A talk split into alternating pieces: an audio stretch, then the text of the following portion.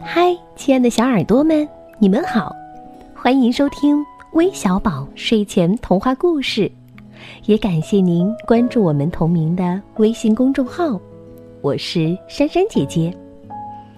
今天想和你们分享的故事题目叫《老爷爷和小孙子》，一起来听听吧。从前有个很老的老人。他耳朵已经聋了，眼睛已经昏花，两腿已经颤颤巍巍的。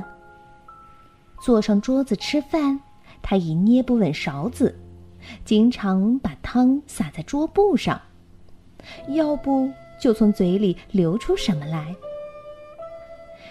儿子媳妇见着恶心，老爷子终于不得不坐在灶台后的角落里去。他们用一只土瓦钵给他装食物，而且不让他吃饱。他颤抖的双手捧不住小瓦钵，掉在地上摔破了。媳妇骂他，他什么也没说，只是叹息。于是儿子媳妇花几个小钱买来只小木碗给老爷子吃饭。